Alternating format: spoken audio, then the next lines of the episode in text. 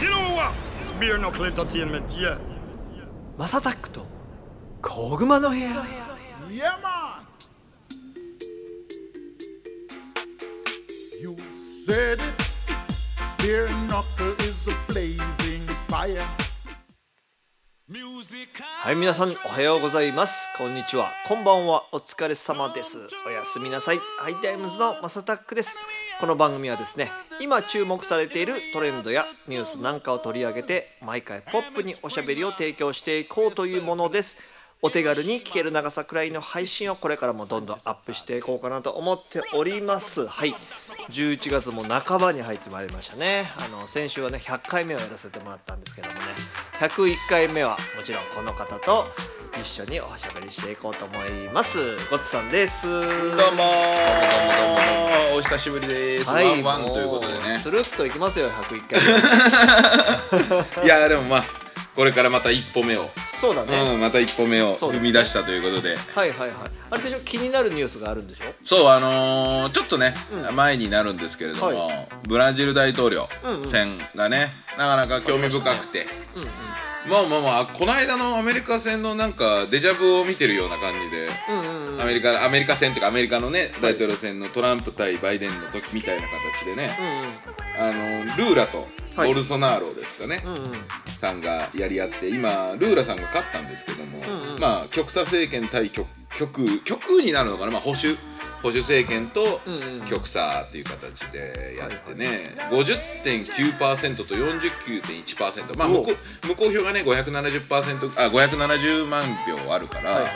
まあちょっとあのパーセンテージはあれなんですけど無効票取ったら8000票差っていうね、うんうんうん、なかなかえー僅差で、うん負けてでデモが起きてますね。あのプラあのトランプさんの時と一緒のような感じで,、でこのルーラって人どんな人かっていうと、うんまあ、ゴリゴリの極左でうんうんまあまあ悪いことだけをピックするしてしまうからよくないかもしれないけど、んうん。まあ麻薬の合法化。であとはその麻薬って何？ちなみにどこまで？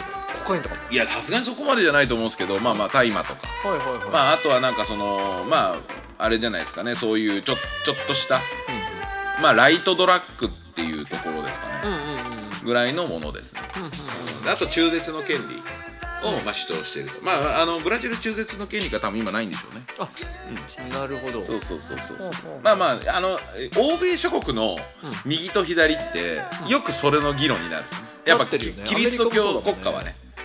そうね。そうキリスト教からしたらじゃけちょっと NG じゃないですか。うんうんうんでそういう意味で言うとじゃけそのトランプさんはじゃけ中絶の権利をまあダメだっつってたんですそうだね。中絶しちゃダメだよって。ね。そうですよね。うんそうそうそうそう。でやっぱキリスト教の価値観がやっぱりちょっと欧米は保守的なうんうん。考え方になるのかなと思いますねやっぱりね。そうだよね、うん。なるほど。いやでそれでね、あのまたねあの例の不正選挙だっていう話が出てあら。て、どっかで聞いた話ですね。うん、でルーラさんはねもともとね汚職で一回捕まってんですよ余計にちょっと疑われるね。そう。でまあこん前はねババイデンさんの場合は、ハンターさんの方をね息子の方を叩かれてましたけど、はいはいルーラさんはね本人がねやらかしてるんで。ね よくでも受かったねその人いやそうなんですよ。そうなんですよ。面白いというかね。で2002年の時の大統領ですね。あ一回なってるななってるんです。一回なってます。一回なってで一回なっててそこであれなんですよ。その不正な資金が、あの石油会社のペトロプラスっていうああ有名ですよね、うん。からルーラに渡ったっていう疑惑があって、はで2016年に警察によって身柄を拘束されてるんです。よくなったね。そうそうそうそう忘れとんのかな？そうで結局そのなんつうんだろうなルーラーをね、あのそれに対してその次の大統領のあのだルセフって人が官房長官に入閣させようとしたんですけれども、まあ、最高裁が、まあ、今捜査がやってるからってことで入閣を阻止したっていう部分で。で翌年2017年にはちょっとあのルーラーに対してですね、あのマネーロンダリングとかの罪で禁錮9年6ヶ月の有罪判決を受けてますね。へええそれはどうなったんだっていう話ではあるんですけど、うんうん。まあなんかそのあれですねえっとその後ですねいろんなその調査が行われて、まああのあれですね、えー8年11ヶ月まで減刑になったのかな。でそんな中でもなんかそのあれですよ。あの大統領の立候補の届け出とか出してたんですよ、だからすごいあの政治に対して熱意のある方ではありますよ。いいいい意味で言うと。確かに まあただそれが受かったっていうのでねどうなんだろう。ただあれでしょ僅差だからなんかまた分断してるんでしょ。そうなんですよ。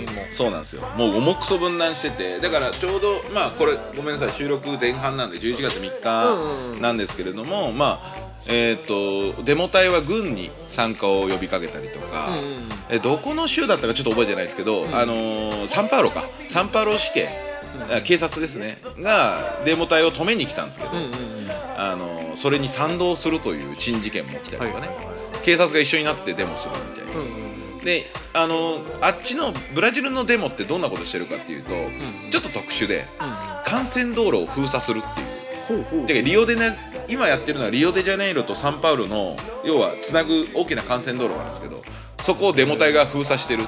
高速道路じゃなくてあもうあのバ幹線道路。バイバイパスみたいなことですね。幹線道路。日本東京で言ったら環七みたいなところが封鎖されてるあーみたいな感じですね。あの東京というか日本にないようじゃないですか？あの海外の方の。ああーまあフリーウェイみたいな、ね、フリーウェイみたいな。高速道路みたいなのがあるみたいなバイパスみたいな。それをと閉じちゃうってことだよね。そうですそうですそうです。そうです人人で埋め尽くしてみたいな。あ人の壁なんだ。人の壁です人の壁。です確かねあのサンパウロ国際空港もね確かそういうなんかデモ隊で確か離着離発着ができなくなったりとかしてた。えー、じゃああれだね観光客とか行きづらいね。そうそうそう。だからそういうそういうデモデモの手法らしいですそういうなんかインフラを止めるみたいな。すげえな。そうするとでもあれだよね、うん。普通のサービスとかさ、うんうんみんな多分仕事辞めてそれあ休んで。るまあ休んで行ってたりとかするからいろんなことが起きてると思いますけどね、うんうんうん。ちょっとねデモの参加者数まではちょっとねあのいろんな情報がありすぎて今は。もう、うん、ちょっとね。本当のことがどうなんかっていうのは追えないから、うんうんうん。あれですけどね。まあまあ今僕が収集してるのもやっぱりその大手メディアがそういう細かいこと日本のメディアしないからそうだよね。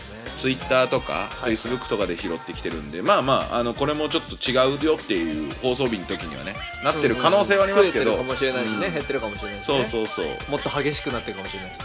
ただまあブラジルも分断されてるということがこれではっきり分かったかなと。日本はそっかそういう日本はそういうの起きないもんね。じゃまあここから先のまあ日本はね、あのまああんまりこう語弊があったらよくないんですけど、あの自民党が与党であり続けることを当然にしてるんじゃないかって思うぐらい東あの右と左が混合してるじゃないですか。自民党。確かにそう確かに。だから意外とねそのなんかまあ岸田さんが言ってる聞く力うんうん。これ別に自民党もともとあるんですよ。だから左も右もいるからなるほどね。左の政策もするし右の政策もするっていう状態があるんですけどなるほどね。あの国民の生活に直結してる政策は左が多いです、ほんほんほんほんただそのやっぱ天皇関係とか、うんうん。あとはその国国体はちょっと維持されてはないんだけどまあまあある意味で言うとその昔からあるトラディショナルな部分、うん。日本のは守っていこうっていう風潮は強いから、まあ結構そのバランスの取れた政策はしてるとは思うんですけど、うんうんまあ分断するほどでもないかなと。うんうんである意味で言うとあれなんじゃないですか？ガーシーとかうんうん。まあガーシーがどうかっていうと言われるとちょっとまあ語弊が出てくるあれですけど、んあのー N 国党とかああいういろんなところがその金持ちさんとかが結構立候補しだしたじゃないですか、うんうん。そうだよね。そういえばさ DJ 社長そう DJ 社長も出るっつってあれだよね。N 国党から出るかも出るかもみたいな。ねなんかややってたよね。そうそうそうそう。そうすごいやっぱ YouTuber がやっぱそうやっていく時代な。んだそうだけどそういう時代になってきたからこっからかもしれないですよね。うんうん今まで日本人って政治に興味なかった人の方が多かったから。そうだよね。若者がさ、DJ 社長知ってる人がさとりあえず知らないけどね投票権持ってから入れちゃおうみたいなね。うん。ね可能性全然あるもんね。いやただね、まあその、まあ、すごいガチレスすると、うんあの日本って官僚絶対組織エリート国家だと僕は思ってて官僚主導で動いてきた国家だと思ってるんですよね,、ね官僚を止めるのは政治家っていう機能を持ってるはずなんですよ民主今の日本の政治形態、だから官僚に対してメスを入れるほどの、その政治家じゃないと成り立たないはずなんですねなかなか難しいですね。そう。なんか聞いてるとね。だからだからこそですよ。僕は近代政党、まあよく、まあ、最初の頃言ってたと思うんですけど、近代政党というものが日本には必要で、必ずその党には政策がは作れる頭脳になるようなシンクタンクがくっついてて、うんうん。その政治家に対して政治家が単純に思う疑問を理論武装させる組織っていうのを各党が持たないといけないと思ってそれでやっと官僚と戦えるわけじゃないですか、今なんかまあもちろんねそのもちろん戦ってる政治家さんもいます。正直僕ももう知ってる中でも何十二十何二十何人ぐらいいますけど、うんうん。やっぱりいろんな発表をするときに官僚とすり合わせて文章を作ってじゃあこの文章でいいでしょうか。じゃあここ訂正しますとか。官僚がいね赤ペン先生しながら、でやるのが発表するものなので、うんうん。やはりちょっとそこを政治家さん単品でやらすと政治家さんがねあの結局官僚上がりばっかりになっちゃうんですよ。そのうん。その話ができる政治家さんだけになっちゃうかなるほどね。らもういいあとはイエスマンみたいな話になるじゃないですか。で昔みたいに浜子さんとか、うんうんねあの要はその何が何でもお前やるんじゃみたいな人、うんうんうん。で昔で言うと TPP の西川先生とか、ああいうそのきその気骨のある政治家がいないというか。うんえ政治生命かけますっていう人いないじゃないいないよね。やっぱ今その人気取りじゃないけどさ、うん。そのまあ顔が有名な人がまあ受かってその後何してるかって多分あんまないよね。わかわかん知らないだけだけどさ。いやでも本当そそうっすよ。あの、ね。表だってはあんまりできできてないですよね。そうだよねでもポイントポイントではあって、うんまああのその政治家の先生っていろんなまあ先生がいて、うんうんうん。これをやりたいでくじゃあ食をやりたいとかうん暮らしをやりたいとかいう先生たちがもう一生懸命やってるっていうのもありますし、うん今最近で言うと菅さん。短かったじゃないですか、はいはいはい。短かったけど携帯の料金下げたりとか、うんうんうん。不妊治療を保険適用化したりとか、うんうんうんまあ意外といろんなことやってるんですよ。うんうん素晴らしい。そう。だからそそれことやるとまあ退陣させられるんですけど。大体ね。は 早いなっていう。なんかなんだろうね。すごいね。だから安倍さん長かったじゃないですか、はいはい。長かったけど仕事もそこそこやったんですよ。うんうんうん。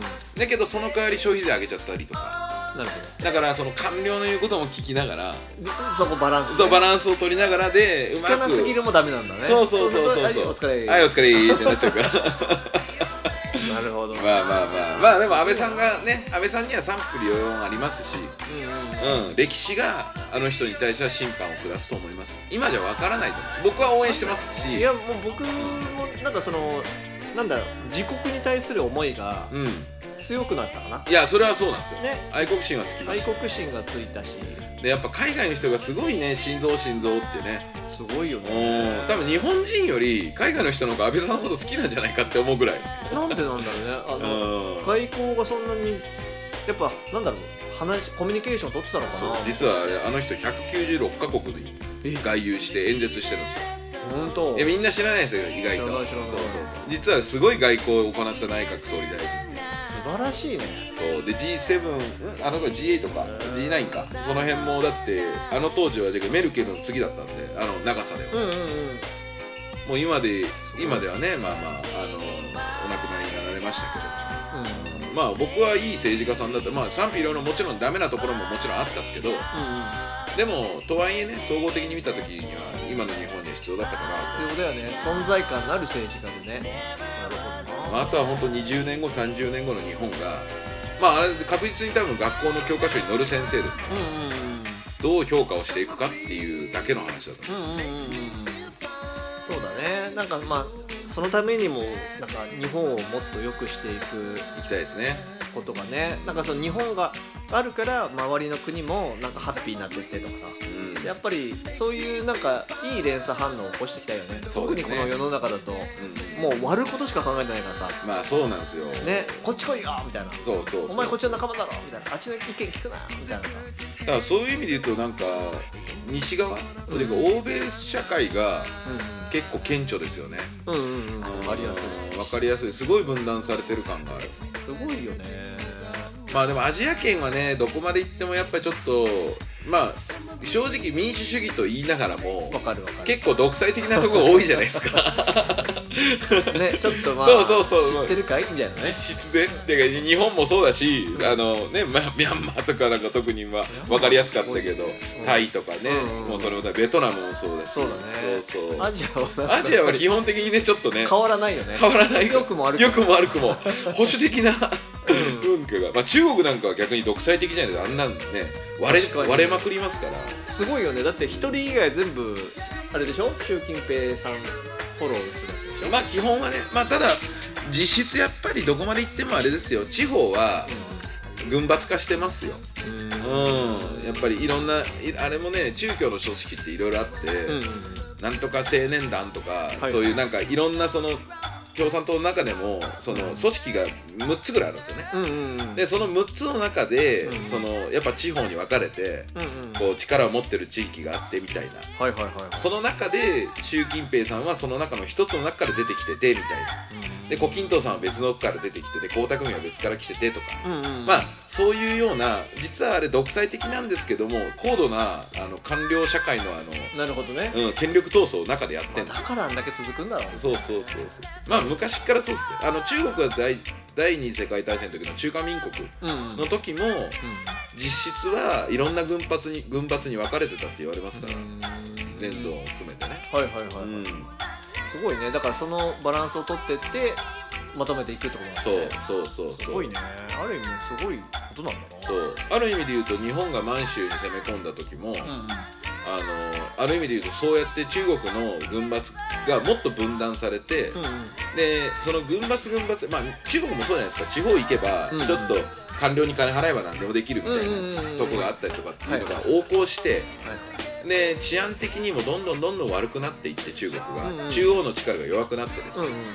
でいろんな事件が起きるようになったんですよ。その在在日の在日というか日本在中日系人の人がはいはい事件に巻き込まれたりっていうのでじゃあ治安回復のためにっつって他国に攻め込んだ。へー。あある意味で言うとウクライナ戦今のウクライナ事変で起きているロシアが攻め込んだのと一緒なんですよね、うーん。ドネツクとあの辺ににロシア人がいるから守るっつって言ったじゃないですか。なるほど。確かに確かに。あの名目で日本は中国と戦争を始めたんで。へえそうなんだ。そうなんですよ。だからそういう意味で言うと中国その時にじゃあねどんな状態だったかっていうとやっぱりいろんな権力闘争のもう激化してた時代だったっていうのもありますだから意外とねやっぱ今習近平が頑張ってこうつなぎ止めてるって言えばそうかもしれない。まあこれはアジア特有の理論です。なるほどね Little from kick the kangaroo. リリックキックしてぶん殴るベアナックル今の時代でさその日本人の人がどっかで囚われてるみたいなさ囚われてるまあピンチになりそうって時に日本の国って助けに行っていいの？法律的に。いやそれはねあのー昔でもちょこちょこあ今まではもあったんですけど、う日系人がその人質に取られたとか、うん。この間で言うとイスラム国うんでジャーナリストが捕まったりとかしたじゃないですか、ああいうのでやっぱり本当であればあのアメリカなんかはあのパクス・アメリカーナってたまに言うんですけど、うんまああのウィルソンっていう人がね第一次世界大戦うん起こしたウィルソンなんかは、うん。日本アメリカ人がそこにいれば、ねねた助けに行くそう助けに行くっていうじゃないですか、日本はねでまあ、一応助けに行くんですけど、ん。あのーだって北朝鮮の拉致被害者なんか行けてないじゃない確かに。で要は結局そういうことで武力を持っていくんじゃなくてそのお金でやったりとか。あただそれやると他の国からいやテレテロ国家にと取引したっつって非難されたりとか、まあで時の政権が多分ね批判されたりとかもしてきてるし。なるほどなそうだから結構ね助けに行こうとはするんですけれども泣き寝入りのところもある。スタイル的に強く出れないとこもある。あるね。なるほど。遺憾を表明することしかできないんじゃないですか日本って。そうだよね。まあちょっとこれ放送はあれだけど ちょっと前にね北朝鮮がまだボンボンボンボン J アラートがビンビン鳴ってますけど。耳になってましたね。だからなんだろうねちょっと国の自国を守るさ考え方。うん。もうちょっとどんどんどんどん皆さんも考えていかなきゃいけないんじゃないいやもうそういう時代に突入しましたよ。なんかあれだって今の法律だと憲法だとうん。どうしても攻め込んできたものにたしか戦えないから、うん。抑止力にならないからね。いや実はねこれねこれこんなこと言ったらもしかしたら変な人が聞いたら炎上するんですけど、現状できます。あできるんだ。法解釈では。あそうなんだ。はい。先制攻撃ではないんですけど、そのまあそれそれはこの間もう全部揃ったんですよ。あの安倍さんと、安倍さん安倍の政権の時に、安倍政権の時にできました。ね先制攻撃一応できる。だから発表しないですよ。それを公には出してないですけど。内内閣法制局とかが大丈夫一応そういう判断はしてるっすね。いや実は。いやだけどやんないっすよ。まあそう公に発表したらやる。一応できるって聞くと、まあ、ちょっとほっとするとも変だけど、まあなんかあった時にさ、うん。こ怖いじゃないですか。日本人として。そうそうそう。ね。なるほどね。だある意味で言うと今のはまあこの J アラートの件に関しても、あの弾道ミサイル撃ってるでしょ今、うんうんうん。弾道ミサイルどういうミサイルかっていうとあの大気圏の上です。あそうなんだ、はい。ロケット飛ばそうとしてんの？いやいやいやじゃなくてあのアメリカに行かそうとしてるミサイルだから。がそこまでいかなかったってこと？いやいやそれをそのテストでね超えてるんですけど、今日本の上空飛んでますっても大気圏の上なんですよ。実は。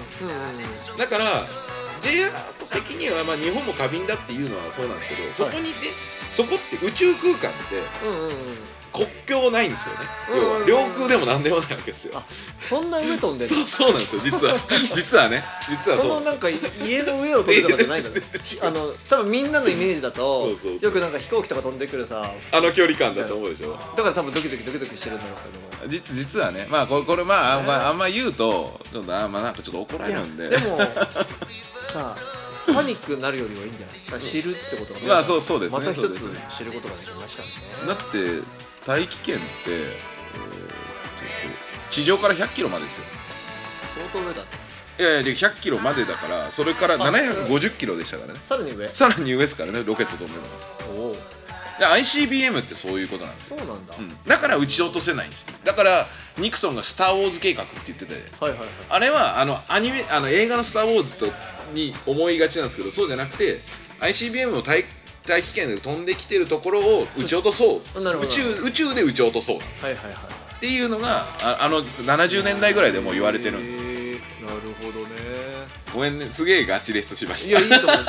ピンときてないからなんか多分大丈夫そうと思ってる人がほとんどいそうだけどね。そうそう。まあ750キロ上なんでまあまあまあまあそこまではっていう感じ。で大体あの今の日本の軍は、あのあれですよ。えっ、と弾道の角度によって大気圏突入するかどうかで日本に当たるかどうかって大体分かってます。そうだよね。じゃないとだってどっかのさ岩手に落ちましたとかさ例えば言ったりとかもう戦争になっちゃうじゃん。そう。まあ一応ねあの北朝鮮っていう国がどんな技術を持ってるか分かんないからまあ失敗してね落ちてきたらどうぞっていう意味で言うと J アラートは必要かもしれない。んですまあまあ一応かあの準備じゃないからね。そうそうそうそう。へていうね。なるほど。な、まあ、何でもなんか過敏にパニックになることはないってことだよね。いやまあなんか今回のこのこれでもさなんかいやもう北朝鮮が喧嘩売っとるやないかみたいな人たちもいるから、いますね。ね、だからちょっとそれって怖いじゃん。現象的に、う。んうんいやいやみんな冷静にもうちょっとなるほどな。そう。っていう部分もあるからもうちょっと知っとくっていうのは皆さんねいいんじゃないですかね。そうですね。うん。はいということで今後も次々に配信していく予定です毎日の通勤通学時間家事の合間休日のブレイクタイムなど少しの時間にでもちょこちょこ聞いてもらえたら嬉しいです。いやためになる話でございました。皆さんあんまりパニックになりすぎない気をつけてくださいね、ということで今日もごつさんありがとうございました。ありがとうございました.